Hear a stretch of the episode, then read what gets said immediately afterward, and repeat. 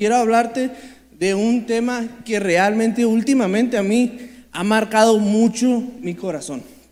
Ha estado carcomiendo y he pasado por un proceso buscando un suceso. Entonces, en ese proceso he buscado la presencia de Dios como no tienes una idea. ¿A qué me refiero con esto? He estado buscando a Dios en oración, he estado buscando a Dios eh, en la palabra, en mis actos, en mi familia, con mi esposa, con mis amigos, en la iglesia. Entonces quiero hablarte un poquito de cuál ha sido mi proceso durante este tiempo. Y más que nada, esto se vio como que confirmado este día domingo que tuvimos un increíble encuentro de mujeres. Realmente que el encuentro estuvo fascinante. Pudimos ver cómo las mujeres aquí tenían la presencia de Dios sobrenatural descendiendo aquí en esta iglesia. Y veíamos cómo brincaban, cómo familias fueron totalmente cambiadas. Y fueron totalmente cambiados, no solamente ellas, sino sus esposos, sus hijos. La iglesia ha tenido una gran pues podría decirse un gran avance con los encuentros. ¿Por qué? Porque hemos sanado. Y una persona que sana empieza a sanar a las personas que van llegando de fuera, a las personas que vuelven a casa. Entonces quiero hablarte acerca de la presencia de Dios. Pero antes que nada quiero leerte lo que significa presencia. Y dice, presencia es asistencia o estado de una cosa o persona que se haya delante de otra u otras en el mismo sitio que ellas. ¿Qué quiere decir todo esto? O sea que está con nosotros, está a nuestro alrededor. Si tú estás en un cuarto y está tu perrita ahí a un lado, que, tengo una perrita que se llama Sunday, y todo el tiempo quiere estar con nosotros, entonces tengo su presencia conmigo, ¿verdad? Entonces tú cuando estás con tu familia y estás comiendo en la tarde, estás en presencia de tu familia, de tus padres, de tus hermanos, de tu esposa, de todos tienes presencia. Y por ende, podemos saber que está con nosotros. ¿Por qué? Porque empezamos a oír su voz, empezamos a sentir su calidez, empezamos a oler, em, podemos tocarlo, podemos sentirlo, ¿no? Así es como podemos definir la presencia. Pero también hay otro otra forma de percibir la presencia y es por nuestro conocimiento. ¿A qué me refiero con nuestro conocimiento? Yo sé que aunque yo viva a dos horas de donde vive mi familia, mis papás, ellos están presentes para mí. ¿Sí me entiendo? O sea que yo puedo levantar el teléfono a las 3 de la mañana y sé que ellos van a estar presentes para mí en mi, en mi vida. Van a poder darme un consejo, me van a decir, échale ganas, todo va a estar bien. O simplemente me van a decir, hola, ¿cómo estás? ¿Cómo va tu casa? ¿Cómo va todo? ¿Cómo va tu vida? ¿Cómo va la iglesia? Sé que ellos están presentes, aunque no estamos en el mismo cuarto, pero porque sabemos que existe un vínculo mucho más grande entre nosotros. Hay un lazo entre nosotros, ¿verdad? Pero lo más increíble sobre la presencia se basa en Dios. ¿Y qué se basa en Dios? Su omnipresencia. Repite conmigo, omnipresencia. ¿Qué quiere decir esto? Omni significa todo, presente en todas partes, en todo lugar. En, cuando estás solo en tu cuarto, cuando estás en tu trabajo, cuando vas manejando, cuando estás haciendo un sinfín de cosas. ¿Y cómo podemos ver su omnipresencia a través del Espíritu Santo y a través de lo que viene siendo la presencia de Dios en nosotros. Muchas veces he escuchado a, jóvenes, bueno, un joven en especial, que, me dijo hace como dos semanas, me dijo, oye Juan Luis, es que yo no he tenido un encuentro con Dios, yo no he, tenido, no he sentido la presencia de Dios, ¿cómo le hago pues? ¿Cómo es que yo voy a sentir la presencia de Dios? Oro en las mañanas, oro en las noches, me levanto y leo la Biblia, voy a la iglesia, sirvo en las mañanas, he perdonado, he hecho un sinfín de cosas, pero no siento la presencia de Dios. No siento esa paz que trae la presencia de Dios. Esa presencia de Dios de la cual tanto hablan, yo no la he sentido. Y ahí es cuando tú te quedas, pues, ¿qué voy a hacer? ¿Qué le digo? ¿Qué le digo de la presencia de Dios? Si está haciendo las cosas, está y leyendo la Biblia, está haciendo un sinfín de cosas, ha perdonado, ha hecho muchas más cosas de lo que a veces personas llegan y, a la primera alabanza ya están llorando y ya están cayéndose y la gente orando por ellas y no han conocido de Dios. Pero Dios se obra pues de maneras que a nosotros no sabemos, no entendemos, porque Dios obra en lo que no es lógico. No es lógico para nosotros. No es lógico para nosotros que el domingo 80 mujeres estén brincando, sanando sus casas, cuando fuera en el mundo hay feminicidios, hay tantas cosas, pues no es lógico pues para nuestra vida, no es lógico para lo que está pasando en nuestro país. Pero quiero decirte acerca de la presencia de Dios, que es tan grande que tener la presencia de Dios en ese pequeño momento, si tú lo has sentido, es una probada del cielo en la tierra. Tú vas a estar en ese momento y tú vas a decir, una vez nos contaba el pastor que una vez él, en un congreso, si mal no recuerdo, él estaba en la presencia de Dios y de repente dijo, Señor Jesús, llévame contigo ya, llévame ya porque ya no, ya, llévame porque es tan gloriosa la presencia de Dios es una probada del cielo en la tierra. Él sabía que su familia iba a estar bien, que su esposa iba a tener todo lo que necesitaba, porque si él estaba en la presencia de Dios, la presencia de Dios estaba con su familia. La presencia de Dios estaba con sus hijas. La presencia de Dios estaba con sus amigos, con su iglesia. Entonces, ese momento es una probada del cielo en la tierra. Entonces, cuando tú quieras, cuando te pregunten, ¿y cómo va a ser el cielo en la tierra? Entra en la presencia de Dios. Y cuando entres en la presencia de Dios vas a entender y vas a decir, ah, ya entendí por qué. Ya entendí por qué se siente tan bien. Porque es ese momento en el que ya no sabes cuando son lágrimas o son mocos, pues, que se te caen los mocos y te llenas todo y te agarra la playera y te lo empiezas a sonar. Y luego ya la agarras y está toda tiesa y te vuelves a quitar otra vez los mocos, porque así es la presencia de Dios, no te importa lo que esté a tu alrededor. Pero quiero decirte algo más específico. La presencia de Dios también se puede ver en medio de las tormentas y los valles. En ese momento de tanto dolor también puede estar la presencia de Dios. O bien en las alegrías y victorias, las cuales en ocasiones nos ayudan a potencializar nuestra fe. En el peor de los casos, y en muchas ocasiones pasa que cuando estamos teniendo la presencia de Dios en las victorias y todo nos va bien y tenemos mucho éxito en nuestro trabajo, con nuestra familia, todo, ¿qué es lo que pasa? Empezamos a hacer un lado a Dios y empezamos a poner una barrera. Él sigue estando ahí, pero por nuestro ego y nuestra amargura empieza a hacerse a un lado. Pero quiero decirte algo que yo había estado estudiando y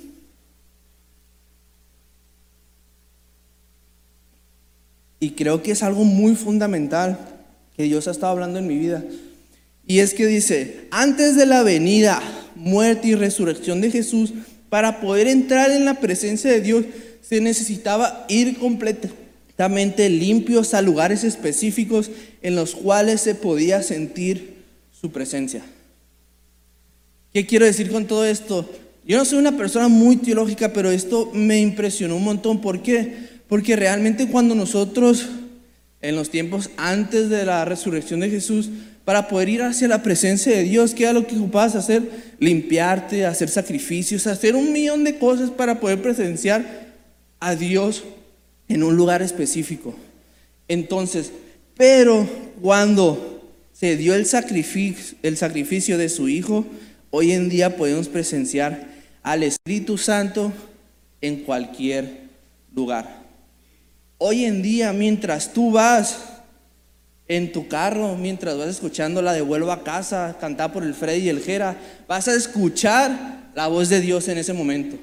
Vas a empezar a llorar. ¿Por qué? Porque la muerte de Jesús hizo que nosotros podamos tener la presencia de Dios no solamente en un lugar, sino que en cualquier lugar del mundo.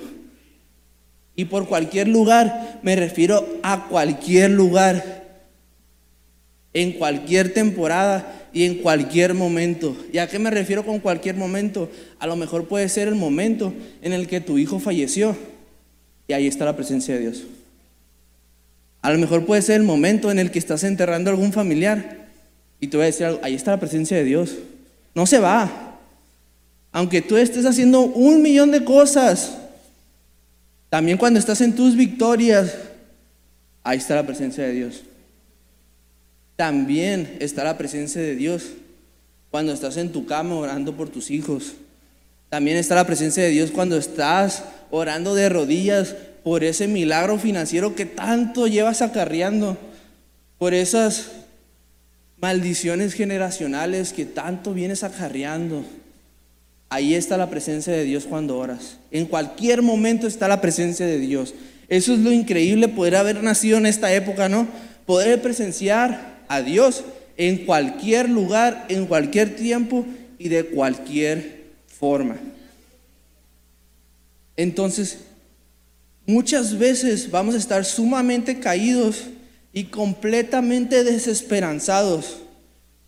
Ese día en el que no te pudiste levantar de tu cama por esa gran tristeza, ahí estaba Dios. Ese día cuando te corrieron de tu trabajo y empezaste a creer que todo tu esfuerzo fue en vano. Pero quiero leerte en Salmos 23, 4 y dice, incluso cuando el camino pasa por el valle de la muerte, no tengo miedo cuando caminas a mi lado. Tu fiel callado pastor me hace sentir seguro. No solamente camina a nuestro lado, sino que nos hace sentir seguro. Nos hace sentir esa paz que necesitamos en nuestra vida. Esa paz que tú dices, siento una paz que nunca había sentido, aunque en ocasiones pues todo me iba bien, tenía un buen trabajo, pero en ese momento no tenías a Dios y esa paz no se representaba en ti. Entonces quiero decirte, cuando en medio de un problema empiezas a ver que no estás solo, te das cuenta que su presencia te va a dar una paz sobrenatural. Vas, no vas a entender, vas a estar en el mayor problemón. Pero como tú ya le pusiste tus finanzas a Dios, le pusiste toda tu vida, le pusiste tus hijos, tu esposa, tu esposo, toda tu familia en sus manos, esa paz es insuperable. Y mientras yo pensaba en esto, yo decía, en muchas ocasiones no solamente estaba en el valle de muerte, sino que también estaba en mis victorias. Pero en ocasiones yo he dicho, pues no, no siento a Dios, no lo escucho, pues. No escucho, su silencio es tan grande que yo pienso que pareciera que no está. Y yo lo hacía una metáfora y pensaba una metáfora como cuando tú estás en el sol de Culiacán, que son 30, 40 grados, digamos, en, la canícula. Ojalá que llegues nada más a 35 más o menos este año. Entonces cuando estás ahí, estás sintiendo el calor de Dios, el calor del sol, perdón. Estás sintiendo el calor y puedes ver los rayos así a lo lejos, pero tú no puedes voltear y ver fijamente al sol, ¿verdad? Pero cuando nosotros nos ponemos nuestros gafas de sol, podemos ver al sol y lo podemos ver con claridad. Entonces, en muchas ocasiones estamos en el momento de valle de muerte y no nos ponemos nuestras gafas de sol, que es la oración, leer la Biblia, arrepentirnos de nuestros pecados, muchas cosas. Y eso hace que presenciemos y que digamos que Dios no está a nuestro alrededor.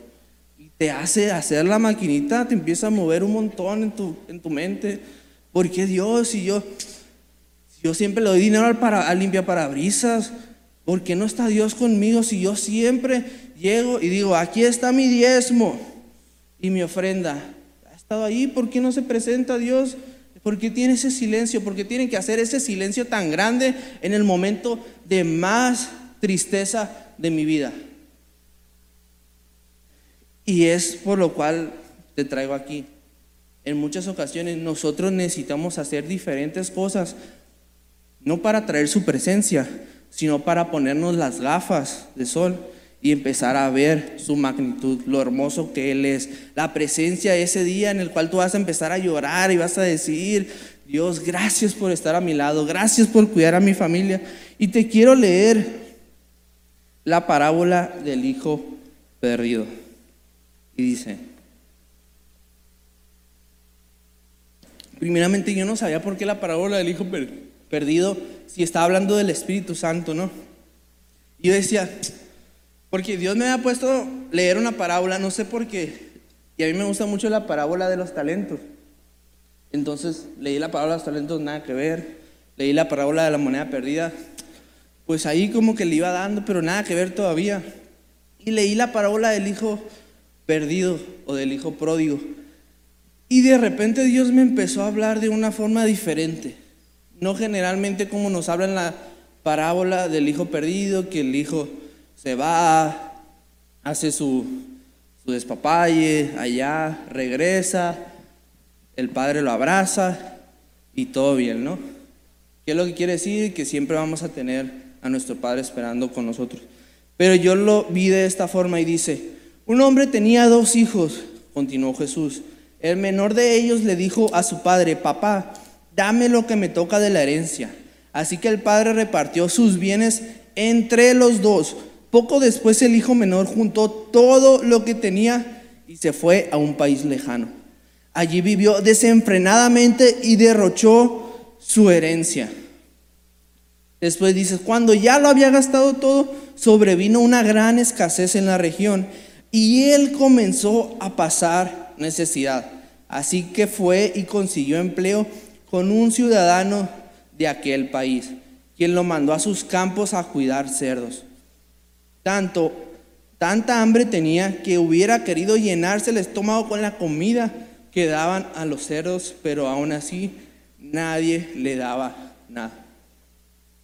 Si te fijas, el hijo el hijo perdido, ¿qué es lo que pasó con él? El hijo pródigo salió de su casa, entró como a una montaña en el cual, yo siempre lo veo de esta forma, en todas las montañas hay, llegan a lo más alto, pero también hay un valle.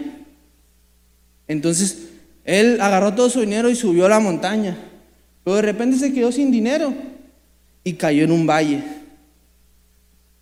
Y fue que pasó todo lo que tenía que pasar. El Padre representa a Dios y el Hijo menor a nosotros. Yo sé que no importa qué tan lejos esté o cuánto tiempo esté separado de mis padres, ellos van a estar conmigo. Cuando el Padre le dio su herencia y se fue el Hijo menor, eso no significa que el Padre se olvidó de su Hijo, ¿verdad? Eso no pasó. Él seguía presente en su vida. Él sabía que él iba a regresar, pero él tenía que pasar por su montaña, llegar a su valle y volver a regresar a su casa.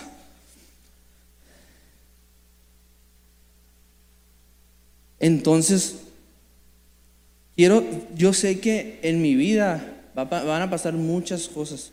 Van a pasar increíblemente cosas buenas y cosas malas. Pero lo que yo sé es que mis padres siempre van a estar conmigo.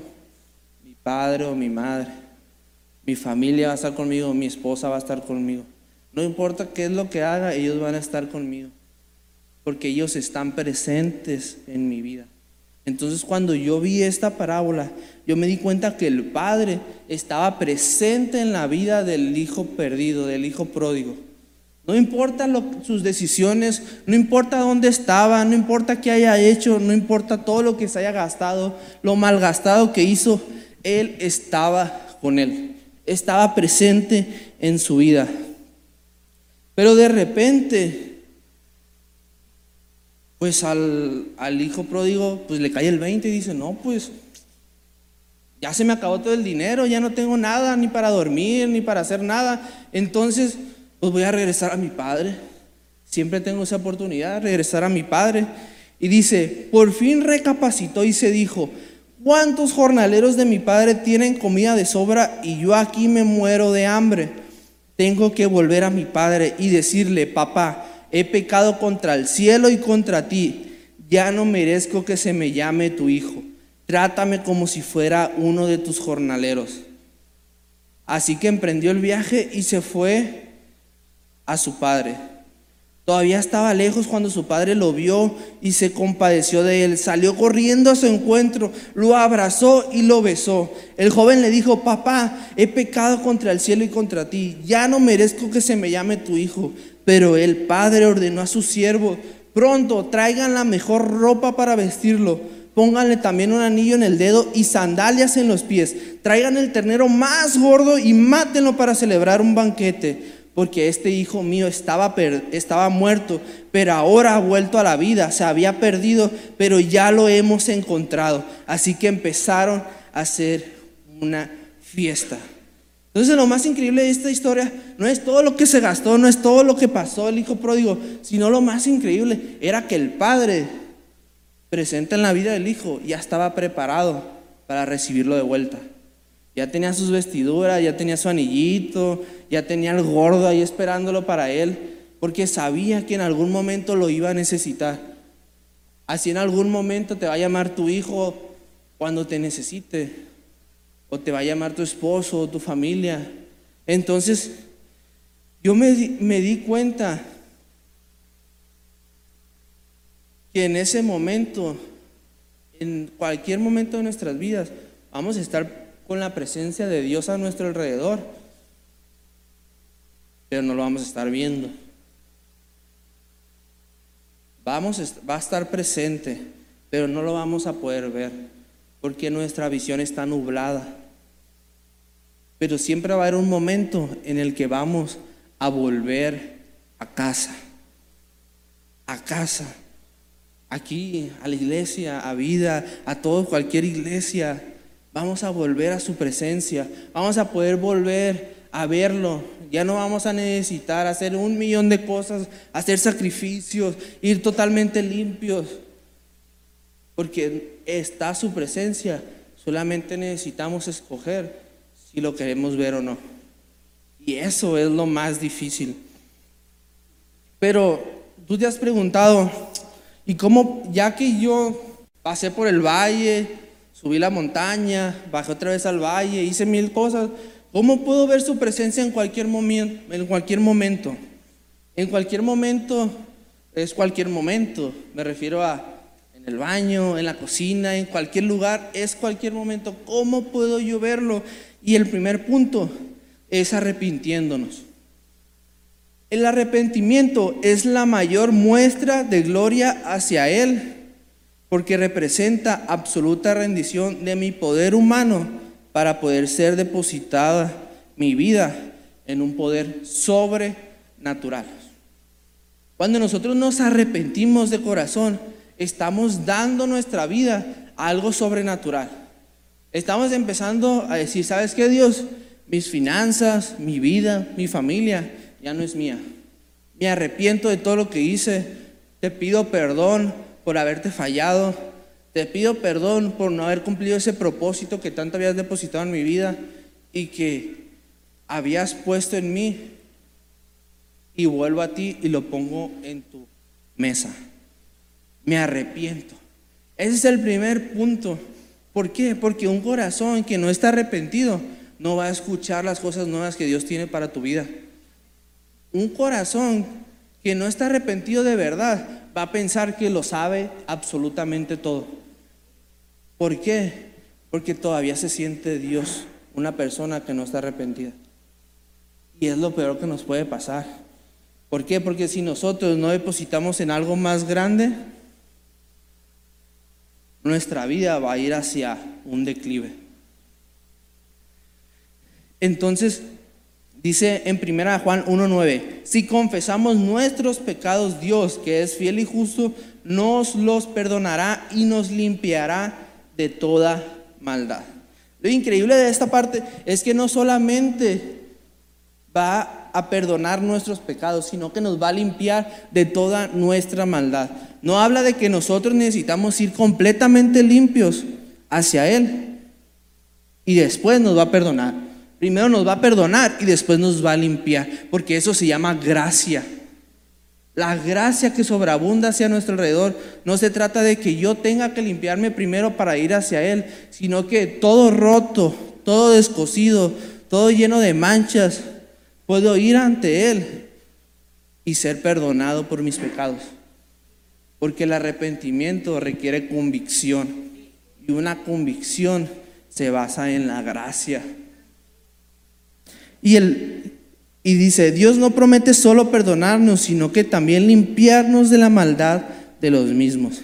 El hijo pródigo al arrepentirse pudo presenciar el abrazo y perdón del Padre.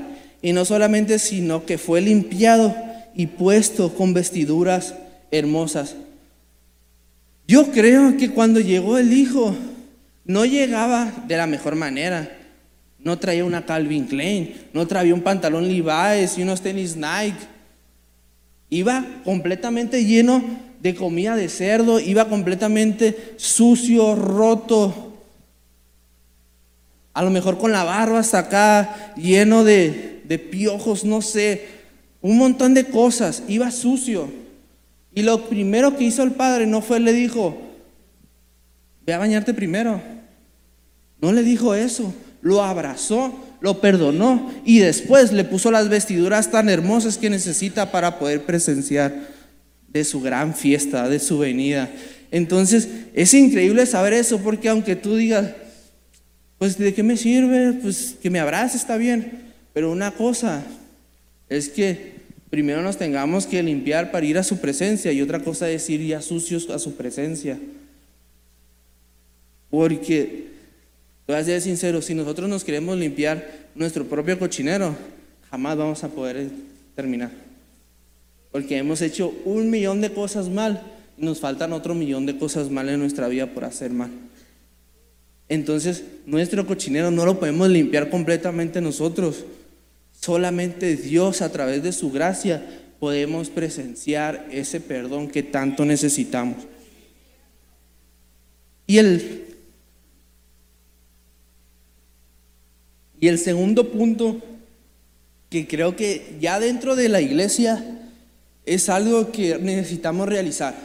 Ya nos perdonó, nos arrepentimos, nos arrodillamos, lloramos, hicimos la fiesta, llegaste y te dieron tu café, llegaste y escuchaste al Frey y al Jere cantando Vuelvo a casa, escuchaste una palabra increíble de nuestro pastor Federico, lloraste en la administración y ahora qué sigue? Para poder sentir la presencia de Dios después. Porque si tú vienes una vez y llegas y de repente lloras con todo y el moco y sales y sigues siendo el mismo, ¿cómo le vas a hacer? Necesitamos conocer a Dios profundamente y el segundo punto es conociéndolo. Cuando yo, yo platicaba con un joven y me hablaba de sus problemas y me dice, ¿sabes qué? Es que tengo este problema y qué hacer.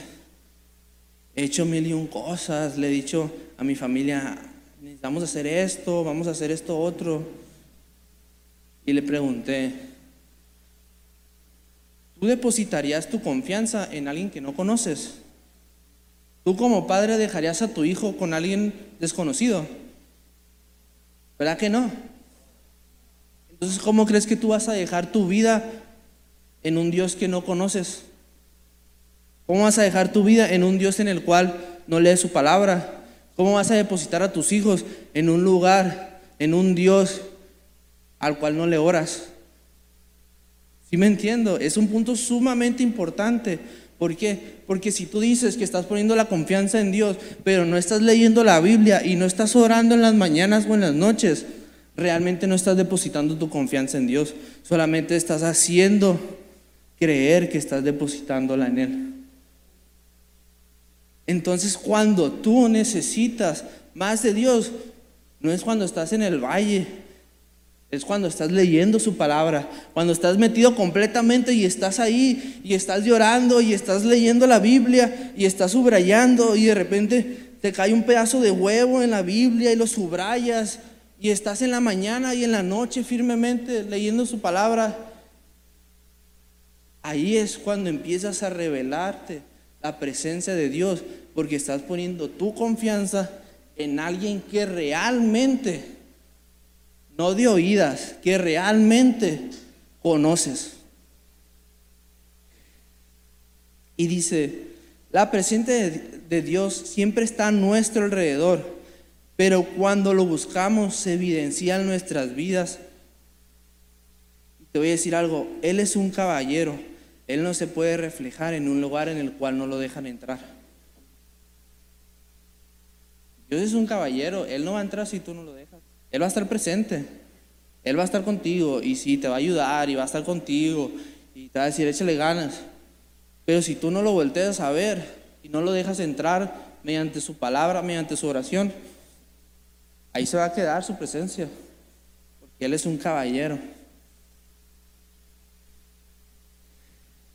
Y muchas, en muchas ocasiones, cuando nosotros necesitamos hacer este tipo de cosas, se requieren hábitos y costumbres. El levantarte. Yo la verdad soy muy malo para levantarme en las mañanas. Malísimo. Y mi esposa también, la verdad. Los dos somos muy malos. De verdad. Yo digo que se nos pega más. Y somos de los que nos levantamos y suena la, la alarma. Y en vez de decirle, hay que levantarnos. Nos decimos, otros cinco minutos más. Y nos acostamos otro ratito. Y a los cinco minutos, pues otros cinco, minutos más, no importa. Ve tú haciendo el desayuno. No, mejor sin desayunar nos vamos, decimos. Entonces, los hábitos y costumbres se pegan, ¿no? Era chiste, no es verdad. Entonces, una de las cosas que yo he empezado a hacer como, como mi esposa es que mi esposa puede oler cualquier cosa, así a, 20 metros, 100 metros fuera. Él va a decir, ese trapo huele mal. Ese trapo huele mal, Juan Luis. Y voy a ir para allá y lo voy a agarrar. Y adivina qué, huele mal. Completamente mal. O de repente dice, la sonda se hizo popó en el vestidor. Está cerrada la puerta. ¿Cómo vas a saber si está, pues, hizo, hizo popó en el vestidor? Y ahí voy. Y efectivamente, la sonda hizo popó en el vestidor. Entonces, yo al empezar pues viviendo con ella, pues se me empezó a, a, pegar eso. Y entonces de repente yo llego a la cafetería, que ahí siempre yo platico con Gabriel, y le digo, ese trapo huele mal.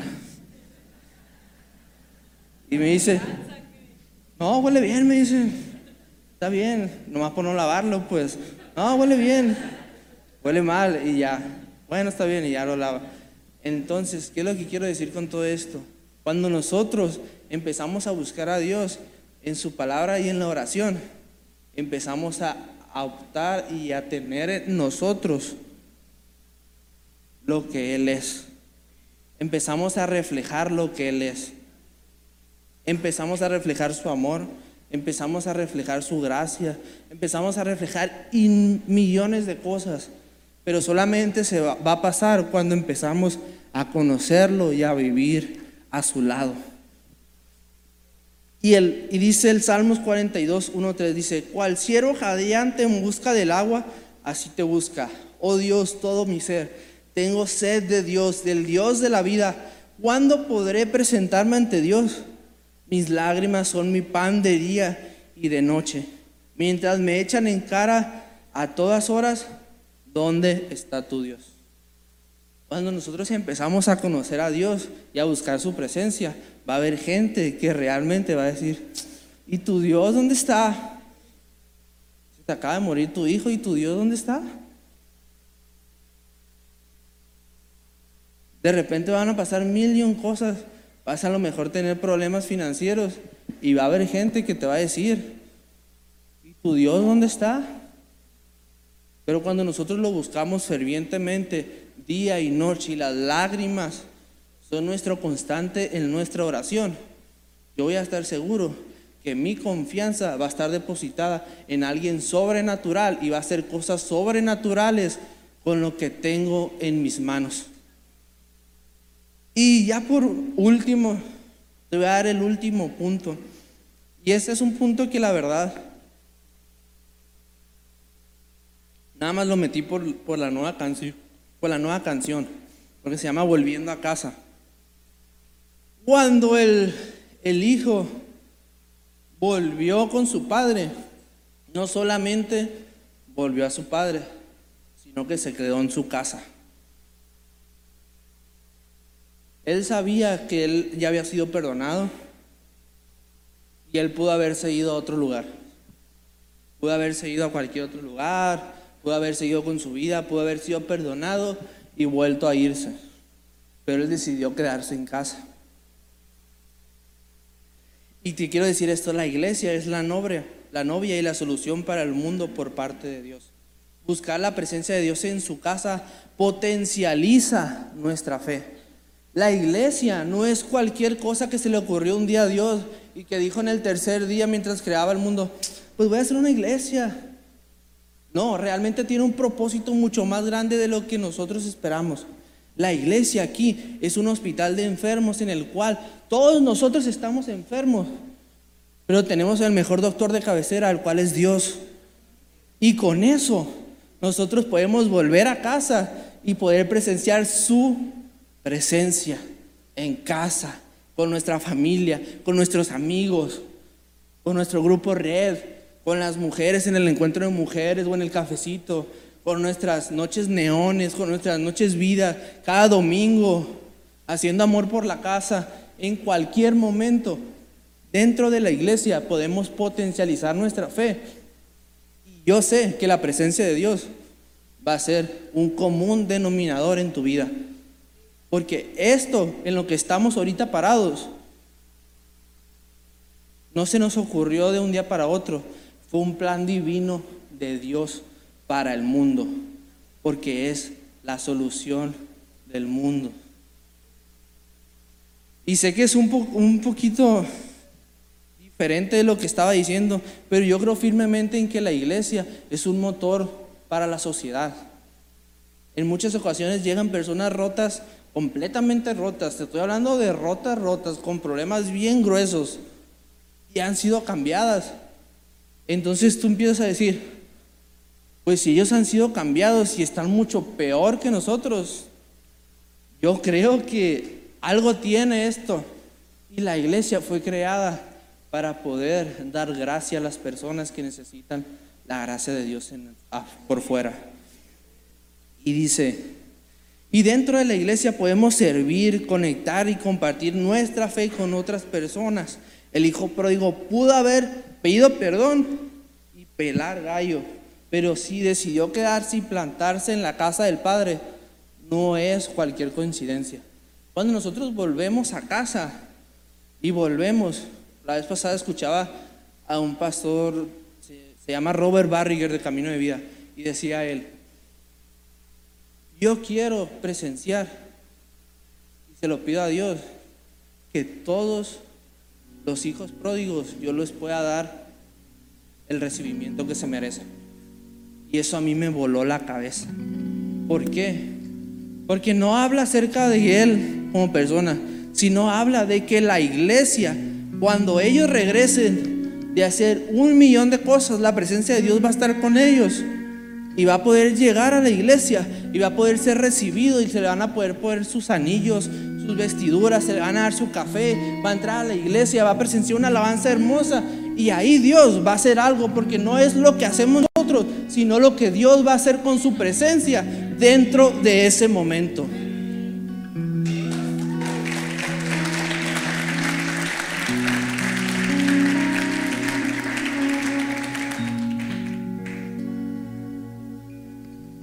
Dice el Mateo 18:20, porque donde están dos o tres reunidos en mi nombre, allí estoy, en medio de ellos. Y ya para terminar, te voy a dar un punto bien, bien pequeño y que yo creo que como iglesia, porque generalmente los miércoles en Noches Vida estamos generalmente gente de casa, y es que el juicio puede nublar, nublar la presencia de Dios. ¿Qué quiero decir con esto? Nosotros como, como creyentes ya plantados en una iglesia, nosotros podemos ser piedra de tropiezo para la gente que va a venir, que está buscando su presencia, que está pasando por un proceso. Por eso siempre necesitamos tener gracia antes que juicio. Porque como el hermano mayor nubló completamente su vista de Dios, de la presencia de Dios, solamente porque vio que al hermano menor le hicieron fiesta y le dieron sus vestiduras. Entonces pregúntate tú, ¿tú cómo te sientes? ¿Has sido una piedra de tropiezo para las personas nuevas? has enjuiciado a la persona que busca la presencia de Dios porque ya está aquí. Si está aquí es por un propósito, porque está buscando su presencia de Dios. Y si entra de ahí alguien con tatuajes hasta acá, ¿va a hacer tu juicio o vas a dejar que la presencia de Dios caiga sobre él? No es tan fácil, porque vas a pensar y vas a decir, esta persona que es diferente a mí, pero que sea diferente no significa que no pueda presenciar a Dios, porque si Jesús murió por ti, también murió por esa persona. Y eso es lo que a mí me vuela completamente la cabeza, que no importa en qué momento su presencia va a estar en mí, no importa la persona, su denominación, lo que sea, su raza, su etnia, Dios va a estar presente en ella, en ti y en mí y en cualquier persona. Y dice en Mateo 9:13, pero vayan y aprendan qué significa esto. Lo que pido de ustedes es misericordia y no sacrificio, porque no he venido a llamar a justos, sino a pecadores como tú, como yo, como todos en este mundo.